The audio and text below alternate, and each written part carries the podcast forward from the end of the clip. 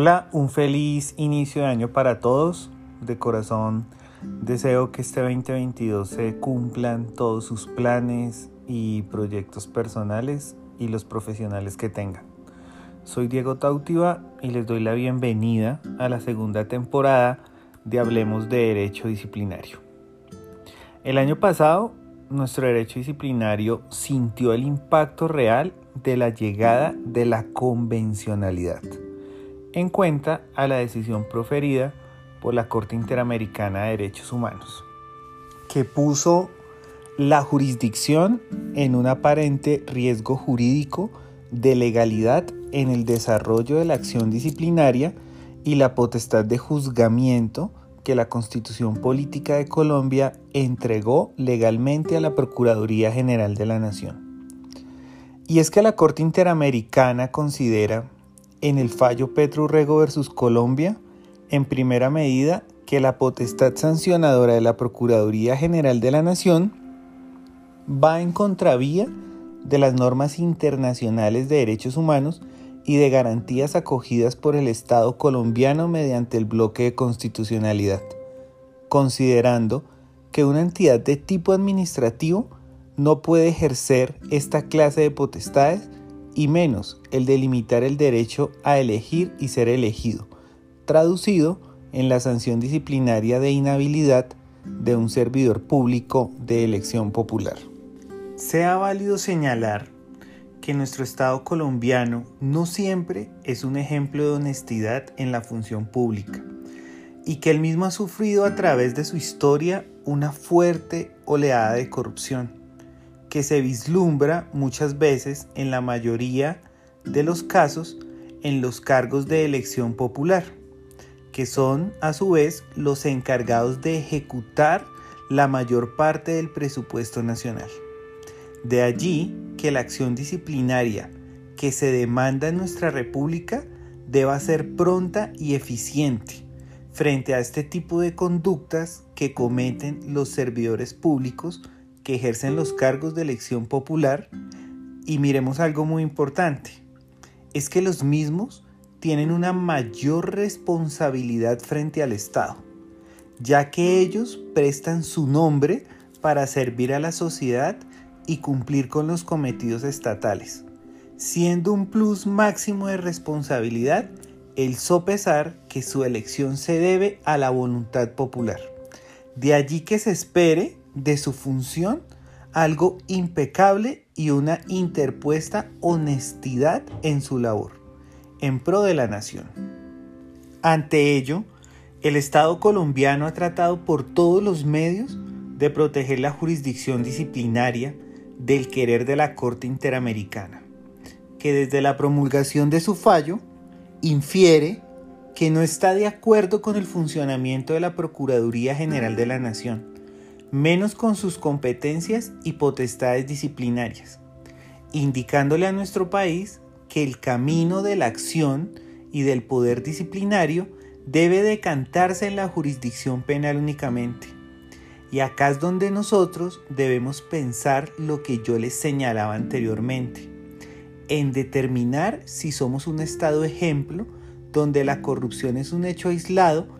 o si por el contrario la misma predomina en nuestra política y en nuestro servicio público. Y al tener que es la segunda la predominante, no podría nuestro Estado colombiano darse el lujo de suprimir una entidad como la Procuraduría General de la Nación, como muchos lo han expresado o quieren. Por ello, siguiendo en mi línea de defensa de la institucionalidad,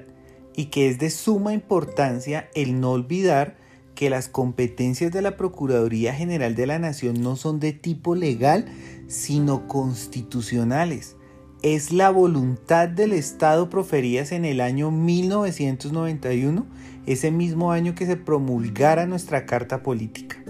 Ahora, el desconocer las mismas sí afectaría nuestra legislación, nuestra institucionalidad y nuestro ordenamiento jurídico interno. También es importante resaltar que en mi criterio, el fallo de la Corte Interamericana de Derechos Humanos tiene un evidente tinte político por la calidad y posición política que representa el senador Gustavo Petrurrego. Por ello, la expedición de la Ley 2094 de 2021 es el medio por el cual el Estado colombiano se defiende, trata de satisfacer el pedido de la Corte Interamericana, pero también en mi concepto respetuoso de los de, otros que puedan existir, es un intento afanoso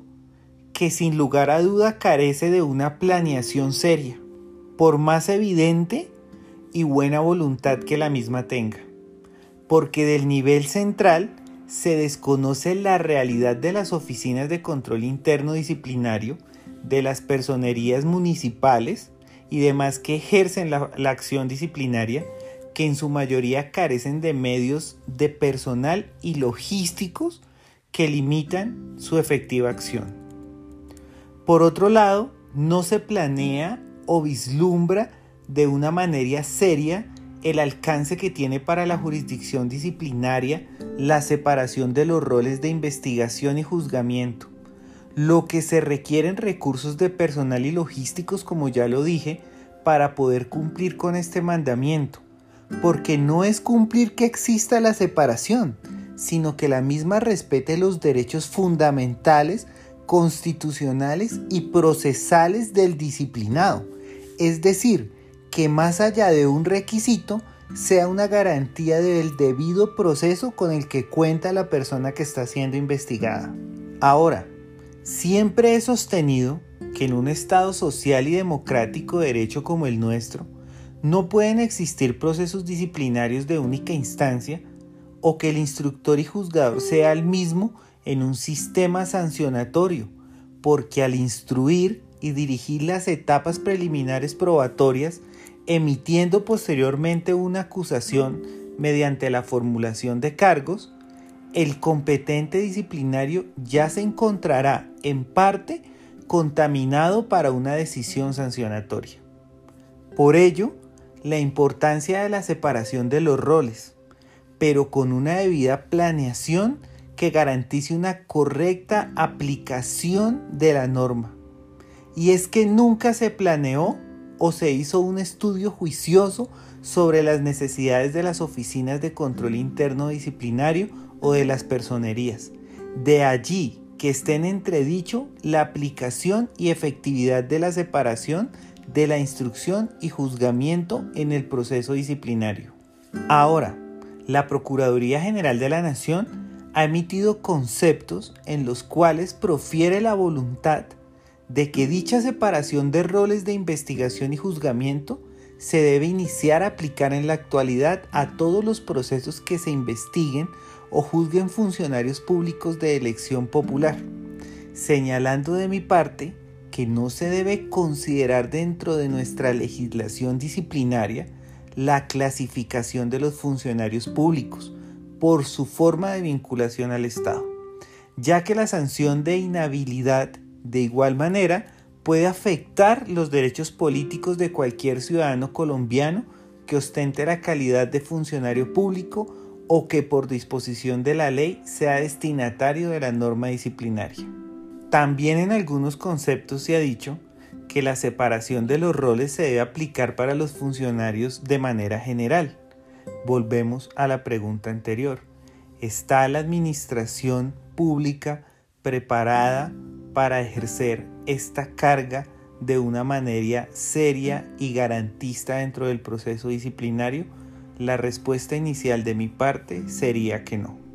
Nuestra actualidad, ahora el tema pasa por la crítica también de un presunto oportunismo político que se da, que nace de la situación del derecho disciplinario y es la polémica expedición del decreto 1851 de 2021 que más allá de organizar las competencias y funciones al interior de la Procuraduría General de la Nación, crea más de 1.200 nuevos cargos o puestos de trabajo con el supuesto fin o con la idea de dar cumplimiento y una correcta aplicación a la Ley 2094 de 2021. Ante esto, muchas preguntas se han suscitado. Si los mismos son necesarios, si estos crean un nuevo rubro presupuestal, aunque la Procuraduría General de la Nación ha dicho que no. Y es que como ya lo dije al inicio, se debe aplicar un estudio juicioso a la necesidad de personal que debería fundarse en un análisis estadístico que realmente nos demostrara cuál es la verdadera carga y necesidad respecto a las investigaciones que se adelantan a funcionarios de elección popular. Por otra parte, el comprender si todo lo que se viene realizando, es decir, la expedición de la norma de la ley 2094 de 2021, la creación de los nuevos 1200 cargos, si esto realmente ayudará a cumplir o va a satisfacer lo pedido por la Corte Interamericana de Derechos Humanos. Miremos que esta última, en su informe más reciente sobre el cumplimiento del Estado colombiano frente a la sentencia Petrurrego versus Colombia, hace como una especie de paréntesis o cesa temporalmente la supervisión del cumplimiento de la misma en espera de que nuestra honorable Corte Constitucional emita providencias sobre la constitucionalidad o no de la Ley 2094 de 2021. Por ello, considero que el Estado colombiano, a través de la Procuraduría General de la Nación, debe suspender los nombramientos de los más de 1.200 cargos que se dispuso en el decreto 1851 de 2021 también es urgente la organización de los roles de investigación y juzgamiento, ya que todos estos cambios han conllevado a un retraso significativo de la acción disciplinaria que puede conllevar consecuencias bastante negativas en la aplicación que demanda nuestra actual situación como sociedad. Así las cosas, esperaremos qué decisión toma nuestra Corte Constitucional que esperamos que sean las mejores para nuestra jurisdicción disciplinaria. Les agradezco el haberme acompañado el día de hoy. Quería hacer este primer capítulo para que entremos en contexto de la situación actual de nuestro derecho disciplinario. Nuestro siguiente capítulo continuaremos con el procedimiento disciplinario y la etapa de acusación disciplinaria. Quiero que continúen actualizados en el tema. Y para ello tenemos cinco códigos disciplinarios actualizados con las normas vigentes. Se lo entregaremos a las primeras personas que nos escriban eh, un mensaje en nuestra cuenta de Instagram. Recuerde que estamos como Hablemos de Derecho Disciplinario. Soy Diego Tautiva y nos vemos el próximo capítulo.